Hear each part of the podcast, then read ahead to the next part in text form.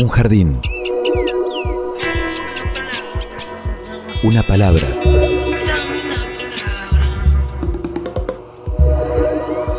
Un sitio donde poder crecer en la tierra. Donde nos alcance el sol. Y donde podamos reír. Una canción que hable de nosotros,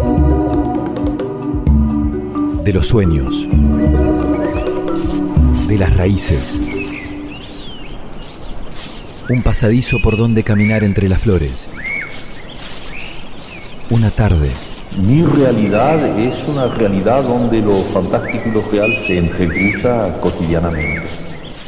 Miles de seres vivos con las formas de hoy caminando y flotando en este sitio tan diverso que le dedicamos la existencia para descubrirlo.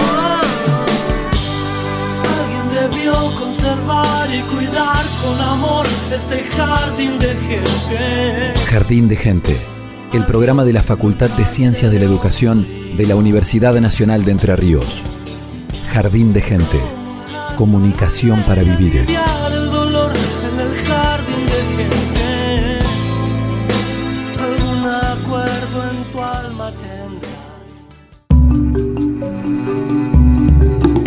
Hola a todos, muy bienvenidos a una nueva edición de Jardín de Gente, el programa de la Facultad de Ciencias de la Educación de la Universidad Nacional de Entre Ríos. Estamos aquí junto a Pablo Russo, Evangelina Ramaya lo saluda. ¿Cómo estás, Pablo? Muy bien, Evangelina, ¿cómo estás vos? Bien, bien, hoy muy entusiasmada con la temática. No Bueno. sé vos qué vínculo tenés con... Por eso, por eso la vestimenta ¿Eh? deportiva, ¿no? Para Sí, por eso nos vinimos así. Igual que. Agustina Bergomás, que está, Está entrando en calor, la está haciendo producción, los está entrando en movimientos calor. competitivos. Este, Luciana está también Salazar en la puesta al aire, en los controles, el perro Morelli ahí en la coordinación general, como un director técnico el perro Morelli. Ah, también, él dirige todo. Sí, Claro. sí, sí, no se le escapa un aspecto. Florencia Espíndola también, este, haciendo precalentamiento. Y, estamos estamos, listos. estamos para salir a la cancha. Listo, con el equipo completo y la sumamos a ella, ¿no? Que, que creo que es la que la que nos va a guiar dentro del campo de juego, te lo aseguro, ¿eh? Por su por su experiencia, por su conocimiento y por sus luchas también en el ámbito del fútbol femenino. Estamos hablando de Carolina Benque, Carolina nuestra Benque. invitada de hoy. Así es, jugadora, entrenadora, dirigente, eh, una de las fundadoras de Arenas, este, esta, la primera escuela de fútbol femenino que ha tenido la ciudad de Paraná y no sé si la región en general. ¿Cómo andas, Carolina? Buenas ¿Bien? tardes para ambos, para todo el equipo y bueno, para la audiencia sin dudas y agradecida por la invitación. Eh, sí, tal cual, lo que vos decís, primera escuela y primer club. Eh, Primer club. jovencito porque hace poquito que cumplimos cinco años, el 20 de junio pasado. Eh, pero bueno, nuestra escuelita viene desde 2014 trabajando, desde su fundación, así que a pleno con el desarrollo y, dándole esa estructura y esa proyección al femenino. Hoy lo que nos motivaba, ¿no? Lo que nos motivó a, a llevar a cabo este programa y la temática ha sido el machismo, ¿no? En el ámbito, en el contexto del fútbol, que históricamente ha estado presente, si bien eh, la lucha de la mujer por ganar su lugar, incluso en este deporte, data de hace tiempo. Así es, porque, bueno, estamos hablando de fútbol femenino y, como bien decía Carolina, el primer club en la ciudad de Paraná, en este renacer de- del deporte, por lo menos eh, a, nivel, a nivel nacional, ¿no? Porque, eh, según algunas fuentes, el fútbol femenino es el, es el deporte, bueno, practicado por mujeres, es el más practicado por las mujeres en todo el mundo. Y le dicen fútbol femenil en México. Ajá. Y existe desde finales del siglo XIX. Esto es impresionante. Hay una, una nota en el diario Olé que escribe una mujer, una sección que se llama Fútbol Femenino, justamente. Le escribe eh, Cecilia Sinali y recuerda el primer partido, este, digamos, legal, Oficial, oficial, ¿no? que, se, que se, se tiene en los anales, si bien hubo previos, este es como el primer partido oficial organizado, este, que jugaron dos equipos de mujeres en 1885 en la cancha Crouch End Athletic y esto, bueno, terminó con un 7 a 1 ¿no? Esos son los datos así de color. Jugaba eh, el norte contra el sur y fue un partido organizado justamente por, esto es interesante, estoy buscando el dato, eh, un equipo eh, que se llamaba British Ladies Football Club, ¿sí? fundado en 1895, este, y bueno, desde entonces... Eh, oficialmente las mujeres juegan al fútbol. Claro, con idas y vueltas, ¿no? En esto de, ganar terreno, hoy ya es impresionante. Sí, es, es increíble. sí, sí, hoy es más que, una, que un hecho real, ¿no es cierto? Es, es, es la realidad que vivimos todas y todos. Eh, de todas formas, lo que dice ahí es, yo creo que es el primer partido visibilizado de alguna manera por la prensa y demás en ese entonces, además por... Tiene que haber existido otros anteriores. Es que en, en, lo que respecta a la historia del fútbol en general, o sea, las mujeres siempre estuvieron presentes y practicándolo, pero bueno, nunca se les dio el lugar que hoy tenemos, ¿no? Gracias a las redes sociales, a la telecomunicación, a la radio y demás.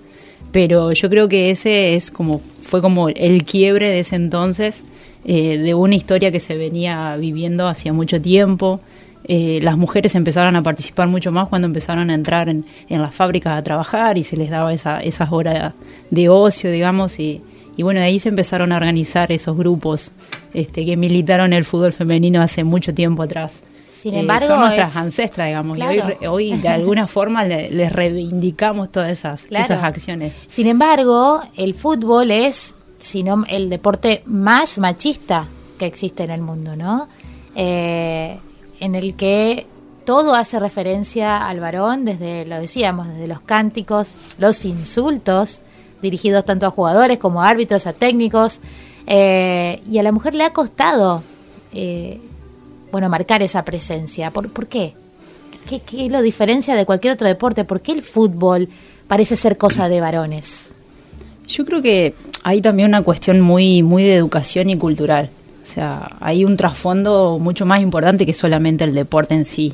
O sea, el deporte podemos hacer todos, y a la edad que sea. O sea, vos podés arrancar y hacerlo. De, de ahí en más está tu decisión si lo querés hacer de forma recreativa o competitiva.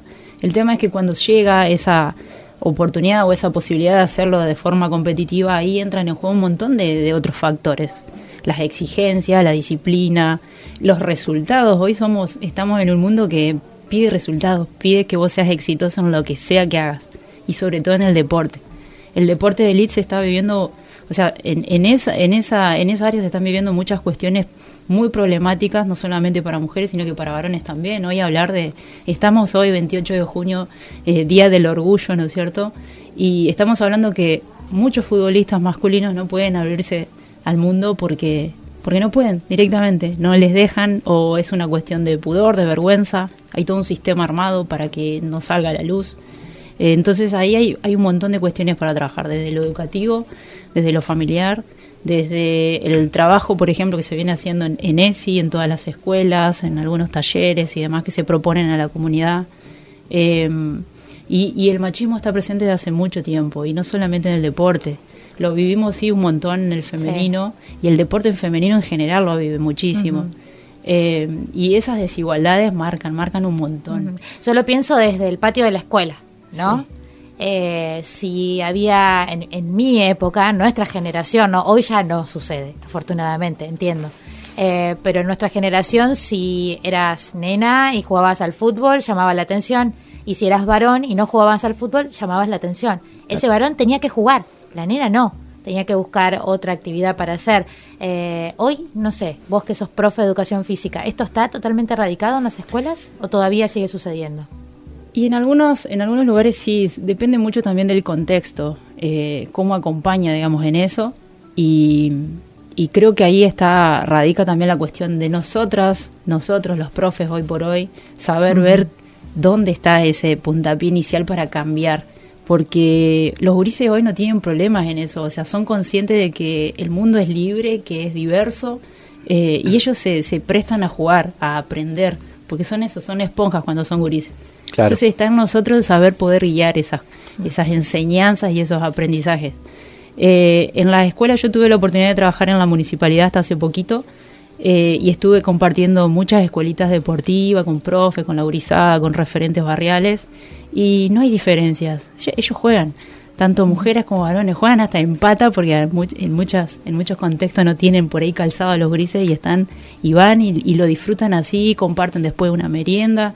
Eh, y es genial eso, poder eh, recuperar esa, esos aprendizajes que ellos nos brindan a nosotros es, importante.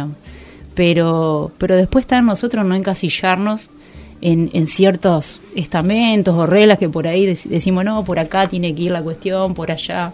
Y creo que ahí está el, el, tema, el no poder aceptar o abrirnos a ese cambio que hoy, no sé si es una obligación, pero es un cambio que se está dando hace mucho tiempo y hoy se reafirma cada vez más.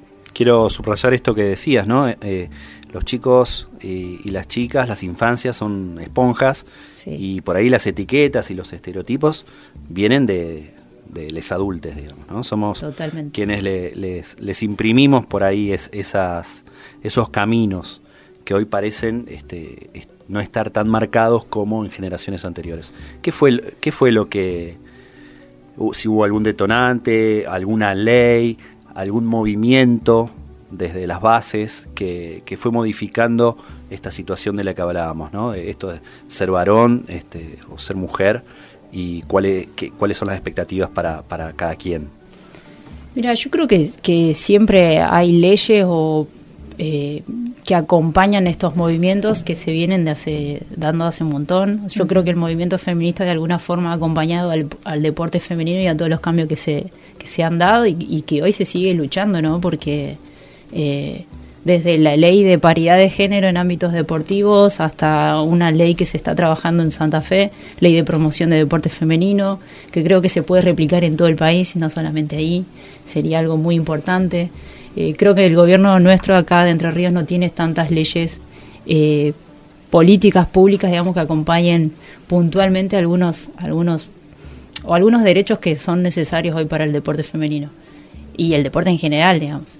Eh, después sí, también, o sea, yo creo que el juntarse y el moverse y el hacerse escuchar es lo que se viene viendo, es lo que se viene escuchando desde hace que habrá sido una explosión de hace 10 años, ponele, acá en Argentina, pero en el mundo se viene trabajando hace un montón. Pero obviamente depende de qué, en qué lugar geográfico estés, es donde más va a tener visibilidad o no, ¿viste? Ahí también entra en poder ese juego con los medios de comunicación y demás.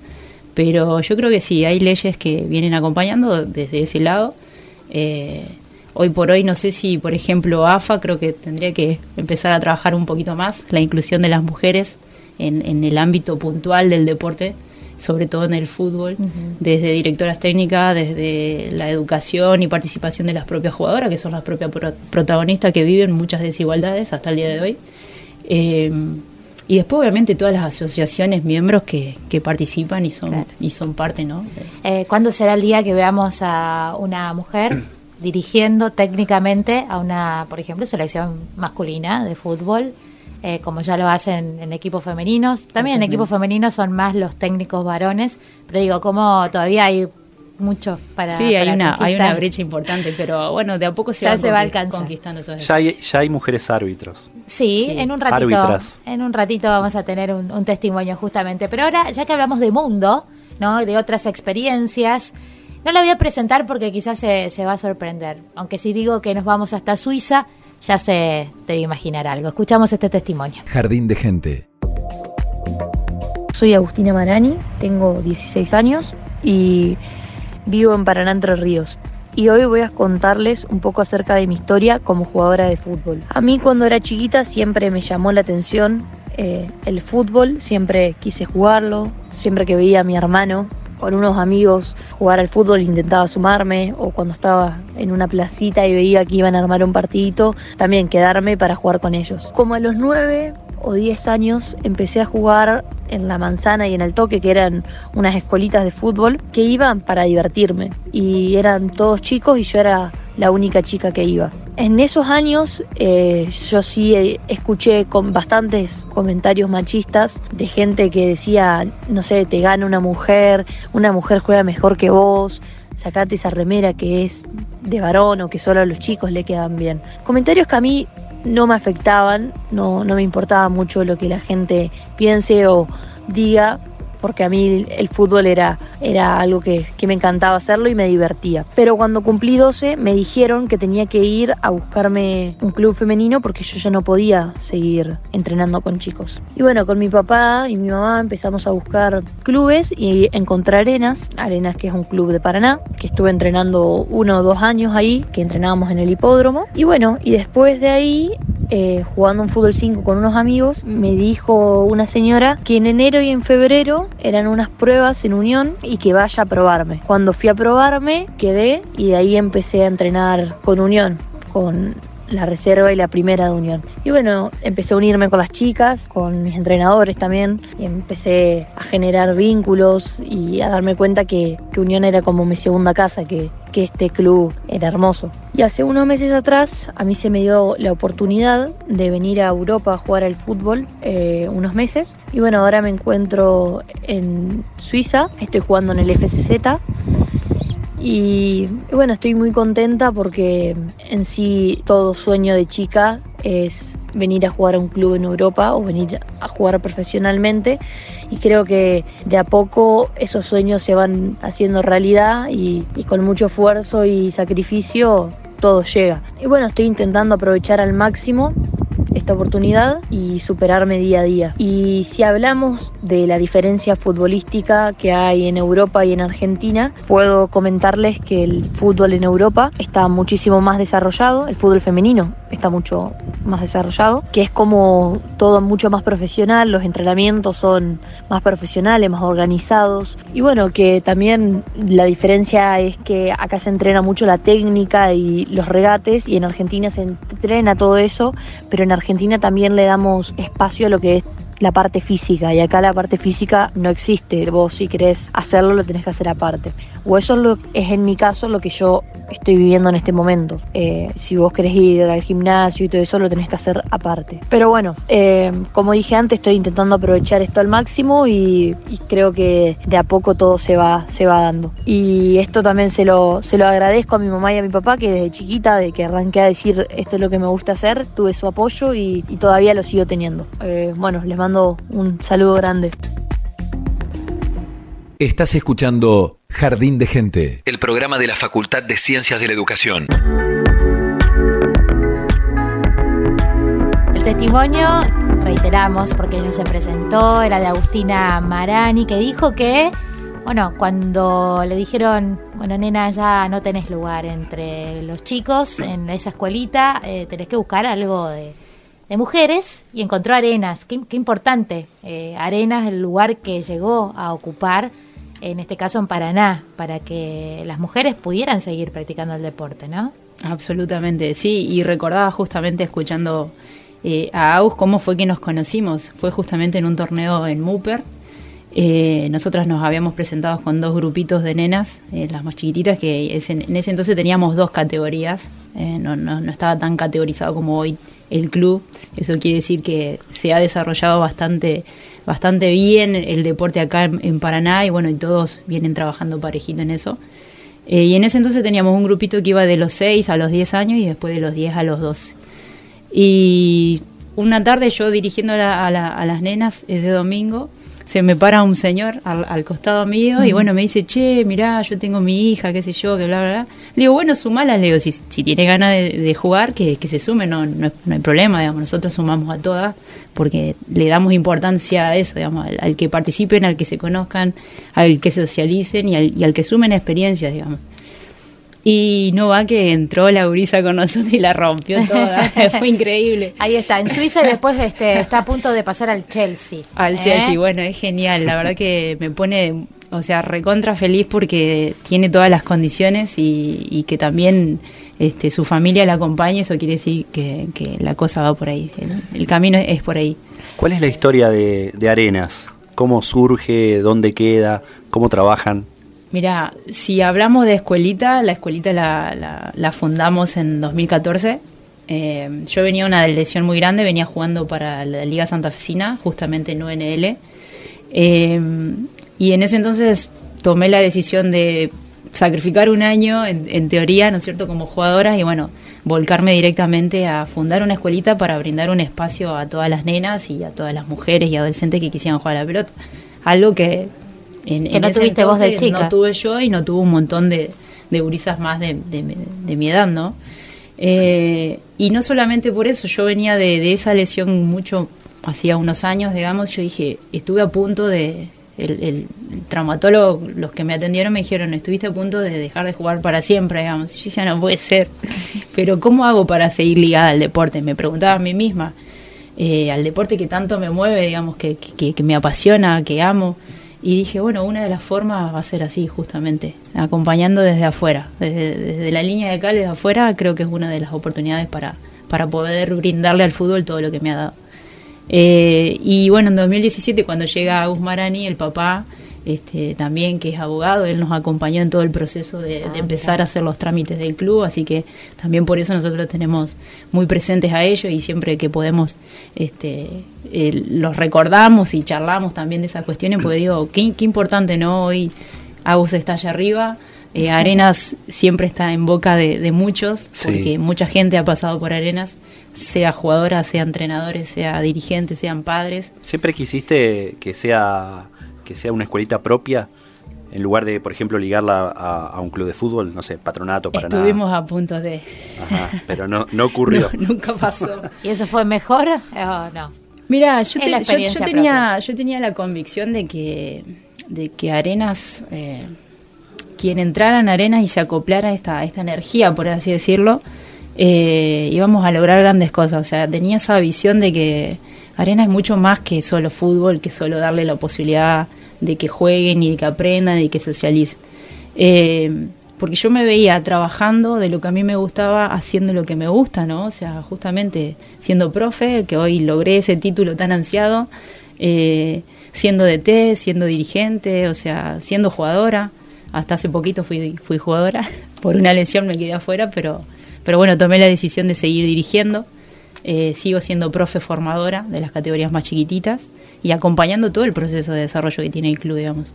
Este, y en este proyecto a la larga fuimos sumando también a las propias protagonistas que son profes, eh, que son profes recibidas de educación física, algunas instructoras y demás, este, que ellas mismas vuelquen su historia, ¿no es cierto?, en el fútbol, su trayectoria, sus experiencias y puedan poder, a ver, que, que guíen a estas nuevas generaciones, a estas masas de infancias que, que piden a gritos jugar al fútbol. En un rati hace un ratito viajamos a Suiza de la mano de Agustina. Ahora vamos a viajar en el tiempo, porque ella ha elegido una canción que, que creo que a todos nos, de alguna manera nos, ¿eh? Sí, nos sí, tienta nos va a un traer lagrimón, un recuerdos. recuerdo. Sí. Eh, ¿La mejor canción de los mundiales? Probablemente ¿Será? ¿Eh? sea, ¿no? No sé por qué nos quedó tan marcada a todos. ¿Cuál es? La verdad, es Noche Mágica, o no sé cómo es el... Una estatua italiana, Es, ¿no? exactamente. Eh, para mí me trae recuerdos de mi infancia, o sea, en ese entonces tenía tres añitos cumplido. Italia 90. Y- Italia 90, exactamente. Pero yo creo que la tengo en la mente porque el- ese mundial se debe haber vivido tal cual al mundial del 78, al del 86 y a ¿Qué tantos recuerdo otros. tenés de esos tres años? ¿Te- ¿Tenés una imagen? No tengo una imagen puntual, pero sí recuerdo la canción. Y Ah. después, obviamente, toda mi infancia y mi adolescencia, escuchar esa canción despierta como una pasión y una alegría eh, y motivadora, digamos. Y más, quien, quien te dice que juega al fútbol, ¿no? Claro. O sea, es genial. Bueno, Bueno. ¿vamos a motivar ahora? Vamos a, a despertar eh, esas imágenes de- del Goico atajando penales, el Diego con el tobillo hinchado. Y vamos a escuchar entonces una estate italiana. Notti magiche,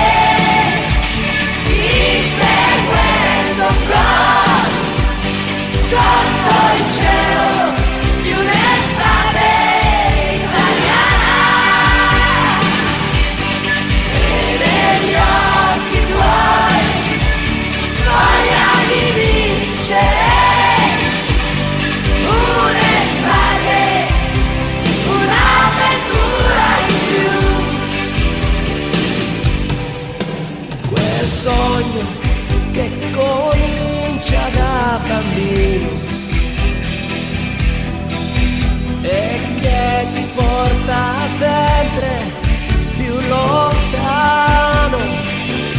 Non è una favola e dagli spogliatoi escono i ragazzi e siamo noi.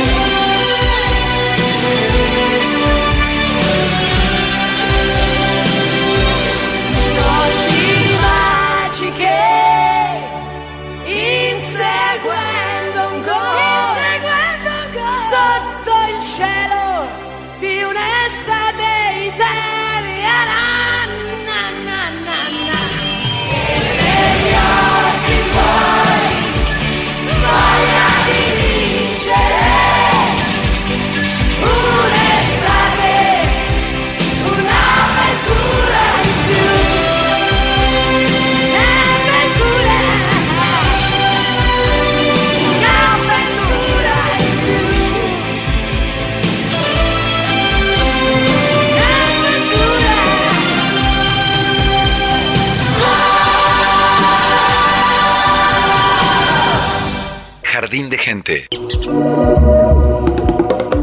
Una canción que hable de nosotros, de los sueños,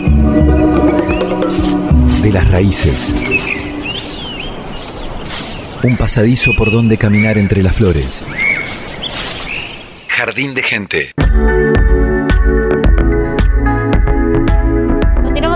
De gente, estamos hablando, sí, segundo tiempo, estamos hablando de fútbol, de fútbol femenino. Arrancamos con esta temática del machismo en el fútbol y cómo poco a poco se está erradicando, si bien es una lucha de hace bueno, ya muchísimos años. Y estamos con Carolina Benque de, de La Arenas, una escuelita, un equipo eh, de acá de la ciudad de Paraná, un club. Somos club, exactamente. Exactamente, un club con escuelita eh, de fútbol femenino de la ciudad de Paraná. Y, además estamos recorriendo una serie de testimonios también que acompañan este jardín de gente que tienen que ver con este universo del fútbol femenino que a veces se mezcla con, el de varones y, que a veces eh, va por, por canales separados. Digo esto porque en esta mezcla, decíamos hace algunos minutos, ¿cuándo veremos a alguna mujer dirigir un equipo, una selección, un equipo de primera división? Eh, más allá del género, o sea, más allá del género, obviamente. Eh, además de las tribunas, eh, las primeras participaciones de, mujeres de forma más visible en un partido de fútbol se, dieron a través del arbitraje, ¿no? Como la primera puerta de. Primero jueces de línea, ¿no? Primero desde ahí y luego ya dentro del campo de juego en el arbitraje. Y tenemos un caso para compartir, el de Florencia Boto. Ella es árbitro de la Liga Paranaense de Fútbol y este es su testimonio. Jardín de gente. Soy Florencia Boto, árbitro de la Liga Paranaense de Fútbol. Yo siempre, siempre digo que a mí la fortaleza más grande que yo he tenido es un poco todos esos insultos que me han dado, porque llegaba a mi casa y me lo replanteaba una y mil veces si yo quería ser quien soy. Y la verdad que, sí, es algo que me gusta hacer, algo que, que disfruto cada vez que lo hago, que intento dar siempre lo mejor le pongo todo mi conocimiento cada vez que estoy dentro de una cancha y trato de que los partidos para con mis compañeros salgan siempre bien, que ninguno tenga un problema por mí.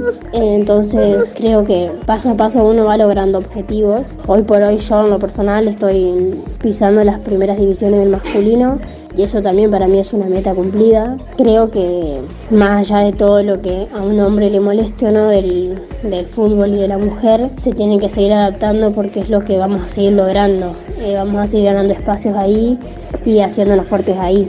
Creo que uno se hace fuerte desde lo más bajo. Cuando estás en lo más bajo, de ahí empezás a subir, como siempre digo, de a poco y ganándote tu lugar, con mucho esfuerzo, con mucha dedicación, con todo. Tiene muchos factores, estar donde uno quiere estar, pero viene de muchas de muchas cosas. A mí en lo personal me llevó varios años lograr los lugares que hoy, hoy tengo y hoy, hoy me hacen bien, me hacen feliz. Eh, yo cada vez que veo una designación eh, a veces me pongo muy contenta eh, creo que a veces, muchas veces me quejaba de que, oh, ¿por qué yo no tengo ese lugar? O ¿por qué a mí no me pasan esas cosas? O cosas así. Y cuando me empiezan a pasar, uno empieza a cambiar la cabeza también. Creo que es cuestión de esperar, eh, hacerse fuerte también en la espera y tener siempre la, la certeza de que en algún momento las cosas llegan para quien las hace bien. Entonces, solo eso, digamos. Desde lo personal, hoy estoy eh, conforme con, con, mi trabajo y con, con, los espacios que me he ganado y supongo y quiero creer que va a seguir siendo así, que voy a seguir disfrutando y, creciendo, porque esto es un día a día que uno va eh, prometiéndose a sí mismo el mejorar y tratar de que así sea. Jardín de gente, miles de miradas para descubrir. Por la radio de la Universidad Nacional de Entre Ríos. Florencia Boto, desde otro lugar, ¿no? Dentro también del campo de juego, pero desde otro lugar, eh, marcando la presencia femenina. Ya eh, dentro, como decía Pablo, ¿no? Ya eh, en esta mezcla, ¿no? Ya, ya más allá del género, tener que dirigir varones con la dificultad que eso implica. Eh, ser la autoridad en un mundo tan machista. ¿no? es verdad, ¿no? Donde además, atrás de, del alambrado, en las tribunas, también hay una presión importante, ¿no? Y ella lo, lo resaltaba, esos insultos. Que la motivaron, dice. Sí, y sobre todo he sido eh, fiel testigo de un montón de situaciones en que las propias mujeres son las que insultan a las mujeres, que intentan eh, llevar adelante un trabajo, porque si vamos al caso no es, un trabajo. El machismo no es cuestión, no es cosa de varones tampoco, ¿no? Es es un sistema nos atraviesa a todos. Es, tremendo. Nos incluimos porque en algún momento quizás cometemos este algún Sí, a ver, los mismos varones a veces tienen que eh, probarse a sí mismos o al, o al grupo, ¿no es cierto? Para, para ser parte de eh, probar que, que es hombre, que es macho, que está a la altura de. Entonces ahí también estamos hablando de machismo. Entonces hay una cuestión que no es de hombres contra mujeres, no, mujeres varones que son víctimas del machismo. Exactamente. Eh, y en todos los ámbitos, pero en el deporte sí se ve reflejado mucho más porque está muy estigmatizado, porque hay, hay muchas marcas eh, y es tremendo. O sea, las propias mujeres que insulten a otras mujeres, sean jugadoras por el cuerpo que tengas, por, por cómo te vistas eh, o por tu elección sexual, digamos, o sea, tu, tu orientación sexual es es un tremendo bolazo. Yo siempre digo, es un bolazo. O sea, abran la cabeza, por favor, porque estás hablando de personas primero y después estás hablando de un trabajo, o de un hobby o de un deseo que tiene la persona. Eh, y si a vos no te molesta, pero si sentís que te molesta porque hay una cuestión tuya, muy personal, digamos, que trabajar ahí. Eh, entonces, bueno, ahí hay que erradicar eso. ¿Esto lo hablan? ¿Se trabaja de alguna manera? ¿Hay alguna línea, alguna pauta este, ¿Hay talleres? ¿Hay algo dentro de Arenas, por ejemplo? Dentro de Arenas tenemos la intención de empezar a trabajar estas cuestiones. Eh, queremos a, ver, ir organizando de a poquito eh, y generar un departamento o una comisión de mujeres, digamos, un departamento de género que, que acompañe a todas nuestras jugadoras y no solo a las jugadoras, sino que a los padres también. Eh, nosotras también nos hemos visto en la situación de profes mujeres dirigiendo mujeres y que se te paren al lado y te miren como diciendo, ¿y esta qué sabe? Mm. O las propias mujeres eh, diciendo, ¿y esta qué sabe para dirigir? ¿Por qué dirige? ¿Me entendés? Entonces esas cuestiones sí, y son muy arraigadas ahí adentro. O sea, estamos deconstruyendo desde un lado con toda esta visibilidad que le da Arenas al fútbol femenino, localmente digo, por, por su entorno, ¿no es cierto?, por su proyecto, pero también desde adentro hay que trabajar un montón de otras cuestiones. Y no solamente nos pasa a nosotras, debe pasar en muchas otras instituciones que tienen fútbol femenino y que tienen que hablarse estas cosas, que de pronto cañazo nos va a llegar alguna persona tal vez trans que quiera sumarse al equipo. Sí, y ahí, se abre otra discusión. Y ahí se abre otra discusión. Como se está dando eh, en natación, por ejemplo, ¿no? Sí, en, estas últimas semanas sobre la posibilidad o no de que compitan todos en el... lo bueno de, la natación, por lo que entendí en, un artículo que leí hace, creo que ayer o antes de ayer, eh, ya implementaron como una reglamentación. Después en el resto de los deportes o las confederaciones no hay reglamentaciones puntuales sobre el caso. O sea, o se interpretan situaciones y se empiezan a trabajar desde ahí y se le da participación o no, eh, pero no hay una reglamentación eh, fija, digamos. Pero se está dando el debate. Se está dando el debate de que qué hacemos con armamos una tercera categoría, se están preguntando muchos profes, muchos dirigentes, ¿qué hacemos ahí? Bueno, fíjate, ahora vamos a compartir justamente un, un, testimonio que un poco habla de esto, ¿no? Hubo una necesidad en Paraná de formar otro club, el club eh, Carpinches, que es eh, LGBT, eh, porque no se sentían seguramente incluidos en ninguna otra institución donde se practiquen este tipo de deportes y formaron el propio, pero no para excluir a otros, sino que cualquier persona obviamente puede acercarse a esta institución y formar parte porque se trata de un club inclusivo. Milton Morad eh, es uno de los impulsores, es el presidente de este club y con él conversamos y nos regala este testimonio. Mi nombre es Milton Morad, soy presidente y referente de aquí del Club Carpinches LGBT de Paraná. Eh, primeramente comentarles que el Carpinches nace ya hace tres años, vamos a, va a cumplirse ahora, nace como una institución deportiva LGBT en la cual tenemos lo que es fútbol, volei actualmente. Eh, en alrededor de 50 chicas este, que vienen entrenando eh, aquí en las instalaciones del Club Mariano Moreno. En cuanto a Carpinchas, podemos comentar que bueno, tenemos actualmente, como dije, eh, distintas identidades de género. Son alrededor entre 50 chicas que tenemos entre fútbol y volei. y bueno, nos dedicamos justamente a realizar lo que es deporte inclusivo, lo que le llamamos. Eh, en una cancha, como siempre decimos, libre de discriminación. En cuanto al tema que se planteaba, se plantea este el tema del machismo en el fútbol, eh, obviamente lo vemos domingo a domingo y en distintos partidos, como también lo vemos en distintas ligas, no solamente aquí en Argentina, sino también a nivel mundial se da esto.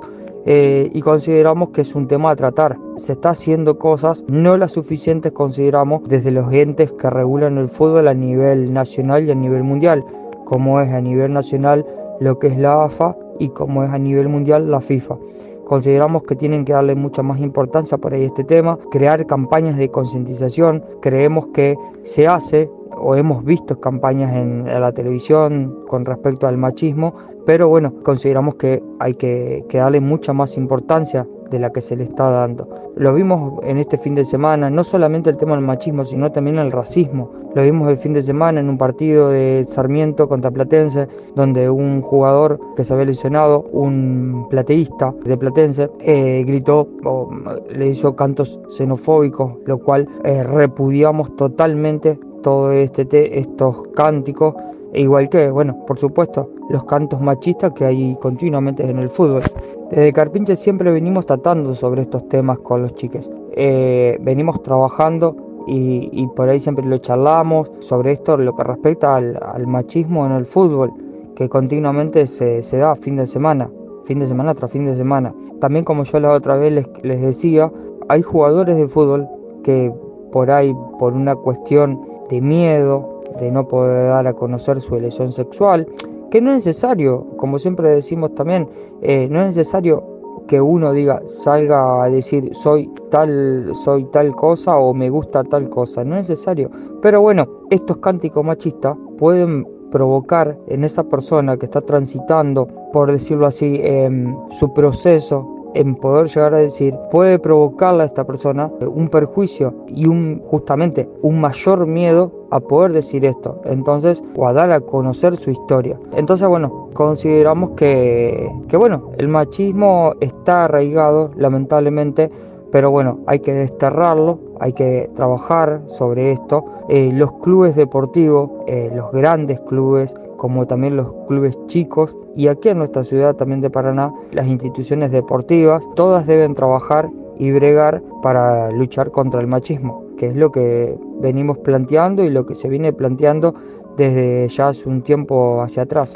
Bueno, por último agradecerle, eh, quedamos a disposición para cualquier consulta eh, o gente que se quiera sumar a Carpinches, lo puede hacer, pueden consultar los horarios y días a través del Instagram que es arroba carpinchesparaná, que es nuestro Instagram oficial. Eh, ahí pueden consultarnos los que es los días de fútbol y de vóley en cuanto a los horarios también lo mismo. Y bueno, toda actividad que vamos haciendo eh, la vamos subiendo ahí, como la participación en los distintos torneos que vamos en las distintas provincias y de los distintos equipos LGBT que hay en los distintos puntos del país, alrededor del país. Así que bueno, quedamos a disposición y muchas gracias. Jardín de Gente, con la conducción de Evangelina Ramayó, por la radio de la Universidad Nacional de Entre Ríos. Experiencia de Carpinches en el Club Mariano Moreno de, la ciudad de Paraná. Ahí tienen su, espacio donde desarrollan las diferentes actividades. Deporte inclusivo, fútbol, uno de ellos. Es el que nos convocó en esta oportunidad. Los conoces a Carpinches, ¿no? Sí, conozco a un gran referente que es para mí también eh, del tema, es el Gonza Molina, que también estuvimos compartiendo algunos trabajitos en, la municipalidad.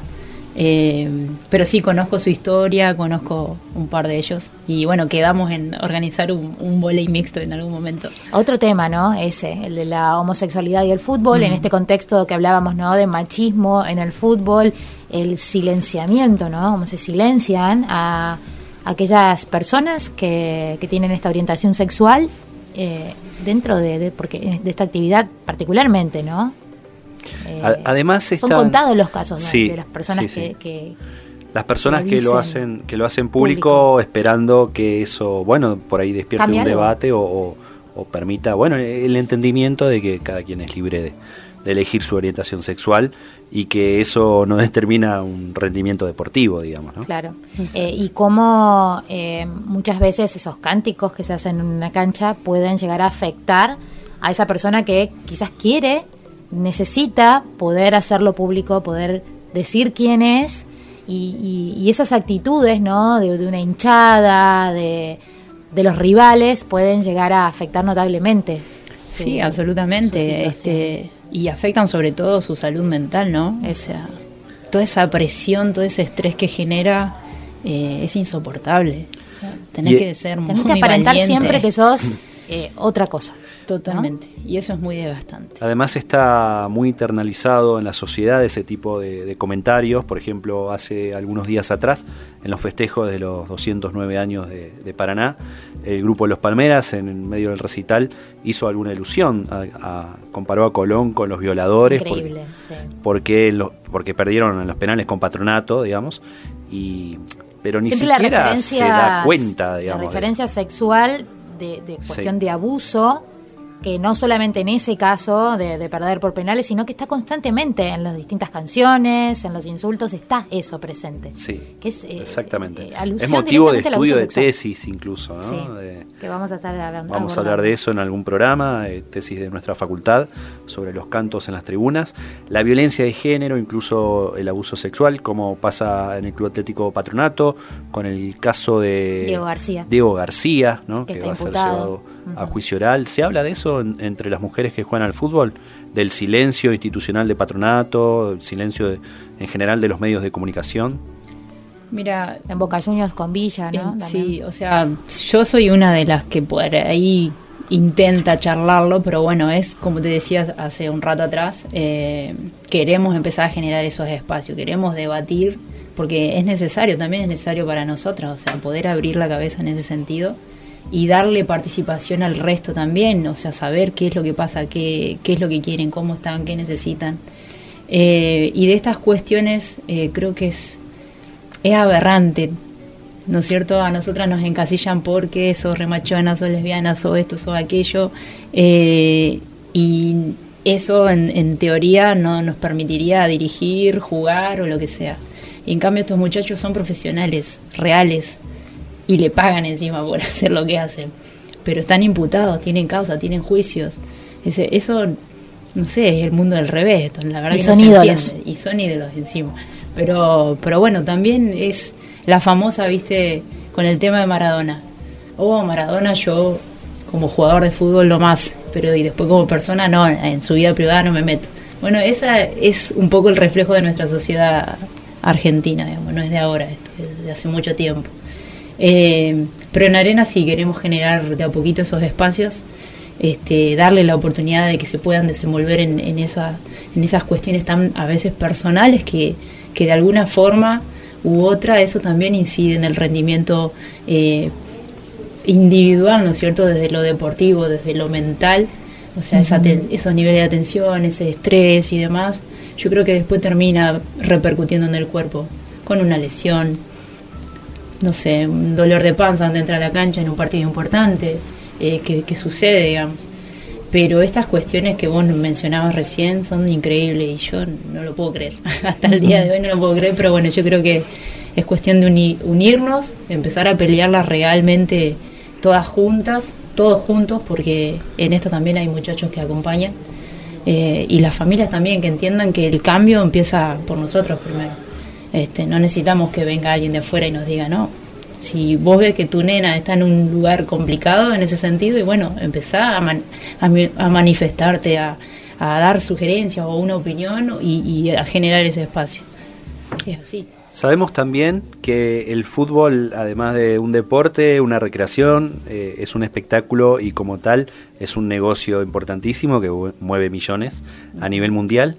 Eh, ¿Qué pasa con cuando las mujeres se profesionalizan con, esto? ¿no? ¿Tienen representantes? Se, se, se, se, pagan los pases? ¿Los clubes de los que los formaron reciben algo por esta formación? Tienen una paga también. Tienen una paga muy diferente del mundo masculino. Sinceramente, eh, creo que hay mucha desigualdad en ese caso, primero antes que nada, y después realmente no sé si está regulado. Eh, sé que en el fútbol masculino, obviamente, tras el vestuario, o sea, tras los bancos de suplentes, hay muchos negociados. Hay un montón de cosas que nosotros no vemos y nosotras mucho menos. Eh, pero en el caso del fútbol femenino, hoy creo que está se está popularizando esto de tener representantes y demás, pero bueno, eh, el tema es este, o sea, es capaz que yo, Caro Benque, me recibo de, no sé, de algo respecto de eso y empiezo a, colarme en los partidos y a buscar jugadoras y demás. Y Para representarlas. claro. Pero el tema después está en cómo seguís con eso, porque no todos los clubes se abren a que las jugadoras vayan con un representante o una representante eh, que esté matriculado y demás, porque eso creo que asumo debe tener toda una cuestión ahí de papeles. Hay un oficio, sí. claro, no es tan sencillo como parece. Y eso también es, el otro por ahí miedo que aparece para con las más chiquititas, que les ven todo el potencial de jugadores y demás, pero ¿y después qué? He tenido la, experiencia con otra colega de Salta que me ha comentado que, que a una de sus jugadoras juveniles, una, creo que era sub 14, sub 15, le prometieron el todo. La, le hicieron pagar no sé qué cosa, no sé qué cosa más, y terminó sola en, el, en la terminal de retiro sin que nadie haya aparecido a buscarla, sola, o sea, sin mamá, sin papá, mamá, papá obviamente pensaban que iba a llegar, no sé, a Boca River, a la Guay, no sé, y que ya iba a estar adentro de una pensión o un hotel y ya entrenando y demás. Bueno, esos son los miedos que hoy también aparecen en el fútbol femenino. Y sobre todo acá en Argentina, que yo digo, de alguna forma en su momento se peleó para que se profesionalice, pero no todo es tan profesional. Eh, hay toda una pantomima ahí detrás de eso y yo creo que es de a poquito ir organizando bien esa cuestión para, para proteger a nuestras gurisas.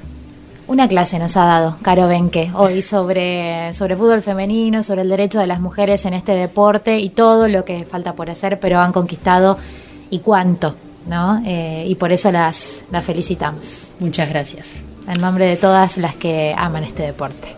Y para cerrar este jardín de gente, la música también la elige Carolina. La eligió, sí. Adventure of a Lifetime. Me encanta. ¿De quién? De Coldplay. ¿Vas a ir? Ojalá. Ah, bueno, no, porque viene Coldplay y hace como dos, 12, 13, 14, 15, no sé cuántos recitales. Bueno, hay que conseguir entrada para Caro ¿eh? Se lo oh, dejamos ahí. Agradecida. Este tema para cerrar, muchas gracias por estar con nosotros. Gracias a ustedes. Pablo Russo, hasta la semana que viene. Hasta el miércoles que viene.